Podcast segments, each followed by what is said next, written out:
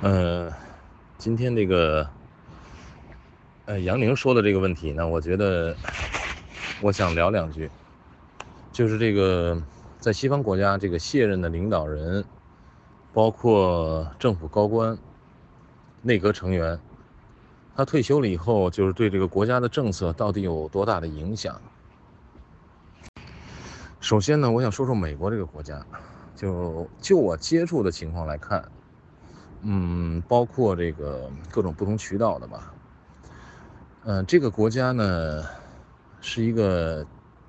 非常标准的精英治国的一个国家。换句话说呢，就是他们的高层啊，呃，不但人非常出色，就是选出了这些政客啊，大部分人都是很出色的人。而且呢，在他们背后呢，有一大批各种精英啊。这种各种精英的话呢，也是非常聪明的人，非常非常聪明。而且大家知道，就是在国外呢，这个搞政治啊，这些政客啊，或者叫政治家吧，呃，他们的工资都很低。你比如说一个呃众议员，就美国一个众议员。他的工资也就十几万美元一年，一个政府的内阁的部长，大概也就是二十几万、二十五万以内吧，美元。呃，这种工资水平呢，实际上相比美国的大公司的一些呃中高层人员，啊，不用不要说高层了，就是中层的人员啊，他的水平还是比较低，比他们还要还要低。就是相当于是一个中产的中偏上一点点，是在这么一个收入水平。所以呢，就是说真正想搞政治的人，或者在大学里头学政治的人，啊，他们很大一批人呢是确实有兴趣，就是全，呃，纯粹是凭兴趣。他不是说凭着这个官儿要发财，或者是搞政治要发财。所以，首先呢，就把这个搞政治要发财这帮人就就给删掉了，啊，这些想发财的人可以去搞企业，可以去大公司做高管，呃，甚至可以就是说搞技术，也可以收入很高，比如医生啊、律师啊，还有这个电脑工程师啊等等，收入水平都很高，都比他们高得多。所以说这个制度呢，我觉得好在哪儿呢？就是说他真正的呢，选出了一批对这个东西有兴趣的人。首先啊，这是一点。还有呢，就是在西方呢，它这个教育啊，它不偏科，而且在这个文科方面的力度很大。啊，就这个写作啊、阅读啊，类似中国的语文吧。文科方面的力度很大呢，它就是从小培养这个人的这个语言水平，包括演讲啊，包括这个文章啊，呃，包括待人处事啊等等。这个水平都比较高，而且呢，他们很注重这个历史，尽管它的历史时间比较短，但它知识面很宽，它纵横起来，就是把世界各国的历史啊，呃，到一定程度以后呢，他都要非常了解。还有呢，它有一个政治科，你看政治科呢，在中国呢就比较窄，对吧？因为它是它的这个制度特点，但是国外的政治科呢，实际上它的涵盖范围很广。或者某一个党派上来了，他就会采取完全截然不同的这种政策，尤其是对外政策，这点是相当相当幼稚的。而且他的教育呢，从小呢是鼓励这个孩子多思考的，就说他很多的这个人文方面的，呃这些呃科目呢，他没有标准答案。哎，你必须去找资料，甚至图书馆去查资料。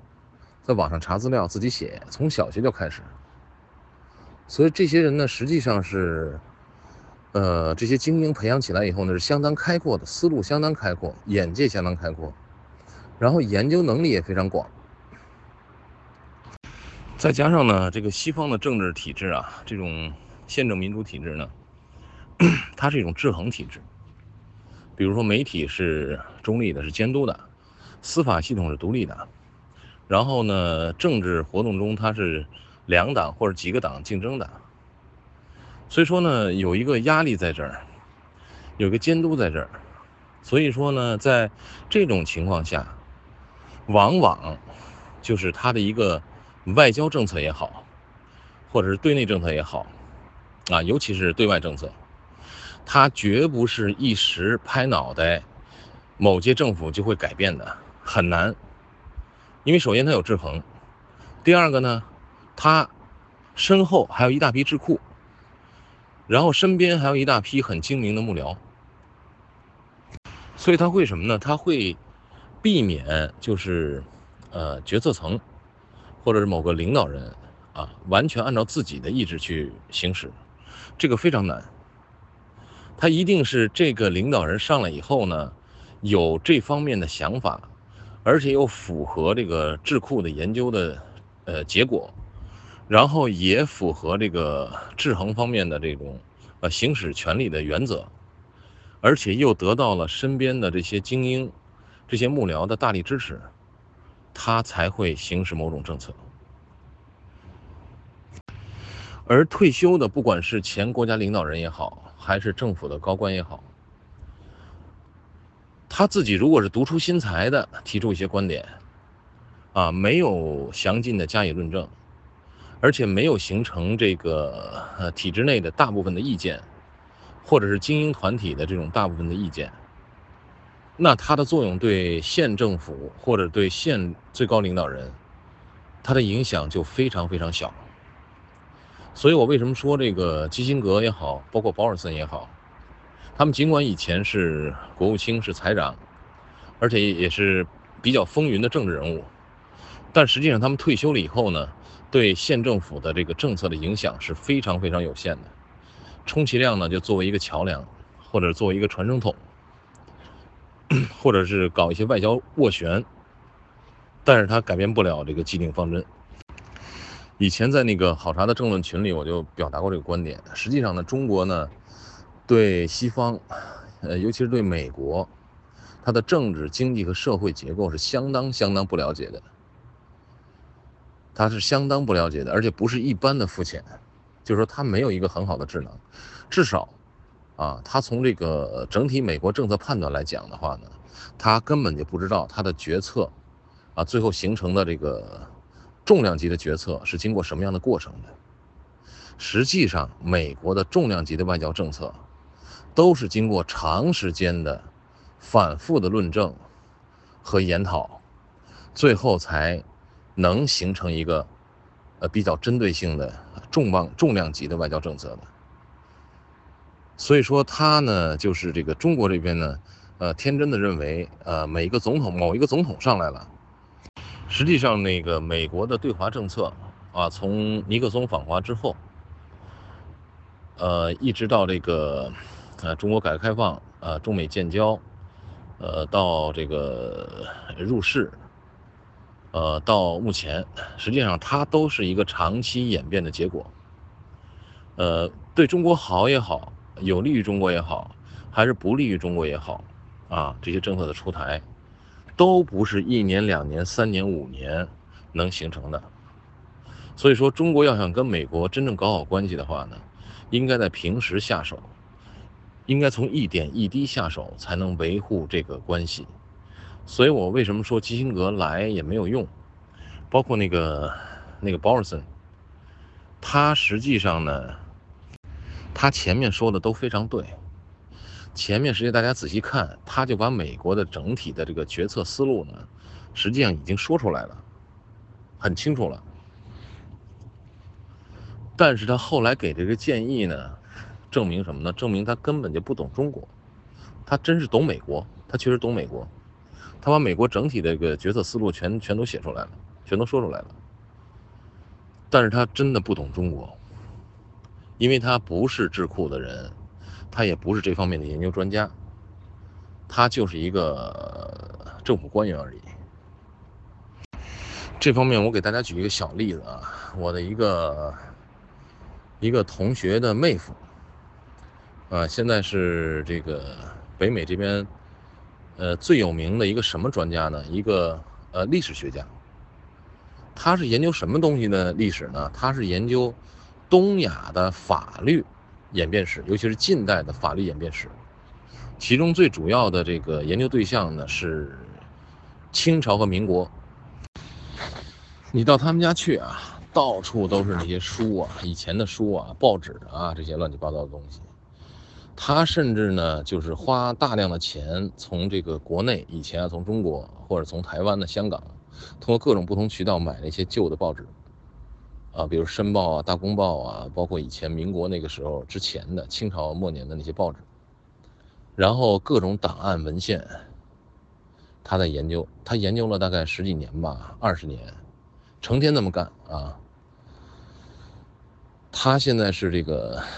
这个国际上的这个。中国这个，呃，清末和民国初年的这个首屈一指的，呃，叫做法律历史学家。所以你看他研究的这个项目很很单一，对吧？课题很单一，但是他研究的很精。呃，对这种专家呢，国外是什么待遇呢？就是某个著名大学的终身教授，他平时呢也会上一些课，但主要是搞研究。年薪大概有将近三十万美元，然后呢，平时也是上课很少，大概每每天呃隔两天有那么两节课，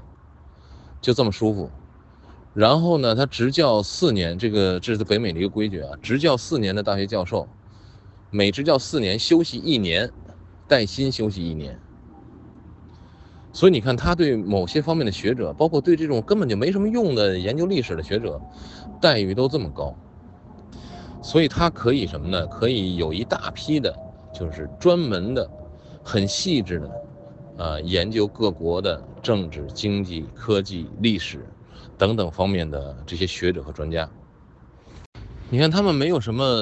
负担啊，待遇也很高，生活很轻松，哎，就专注自己研究兴趣方向，也没有什么评级呀，什么发什么学学术文章啊。啊，然后必须什么国际期刊的都没有这些这些乱七八糟的限制，所以说他们整体的这个就是我们叫智库吧，啊，他可能还不是专门的智库，他属于智库这个外围的一些某种领域的专家了。像他这种人很多了，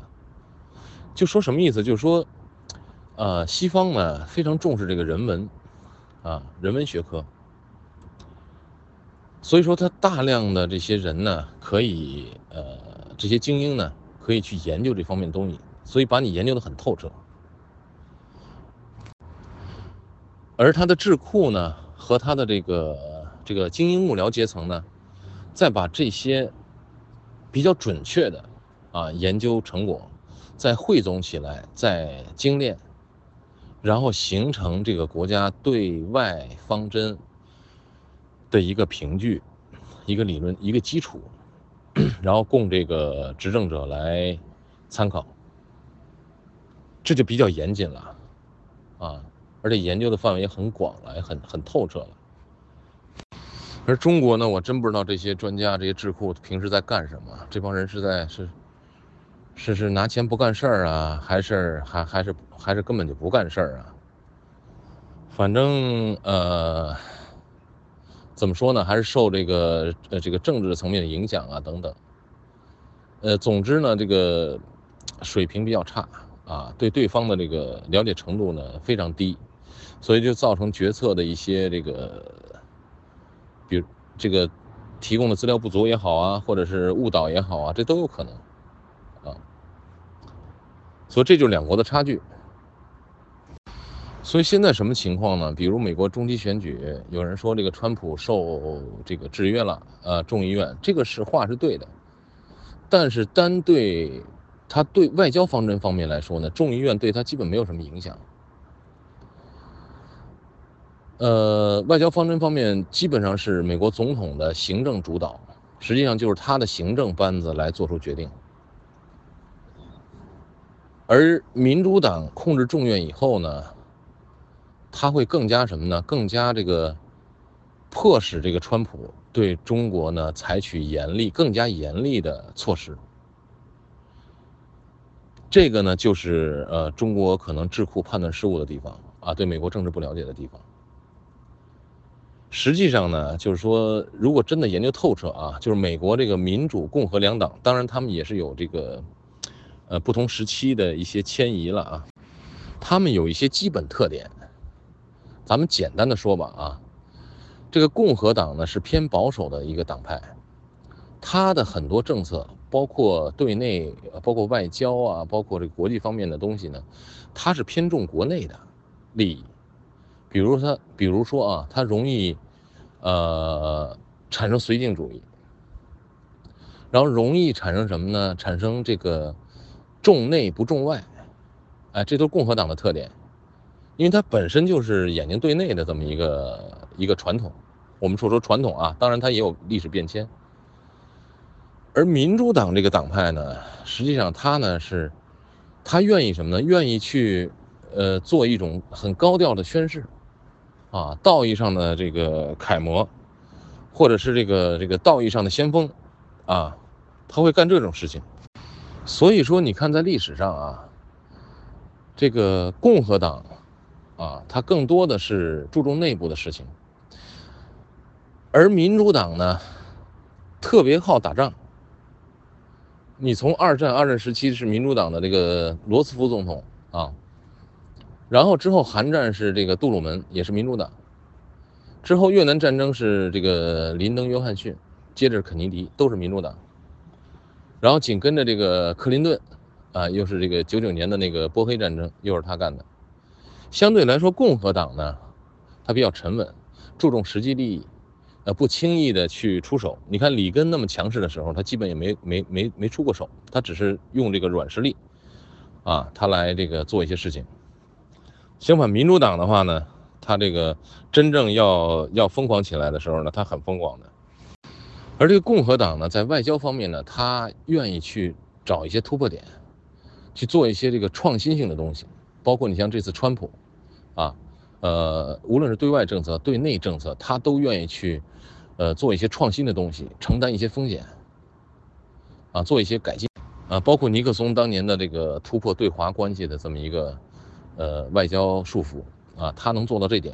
但是之后民主党绝对会跟上，而且做的比共和党更过分，啊，这就是民主党，就是民主共和两党的一些特点啊，这些基本特点。咱们就粗浅的讲吧，所以说呢，有些人觉得这个川普现在很坏，啊，他对中国这个呃制裁的比较厉害啊，贸易战啊等等，但是他们不知道这个口子一旦一打开，如果让民主党再接上来的话，他做的会更过分，他甚至把什么什么人权呐，什么其他东西全给你加上，那你就更完蛋了。所以说现在对中国的这个整体的局势呢，我不是看好，以前也不看好。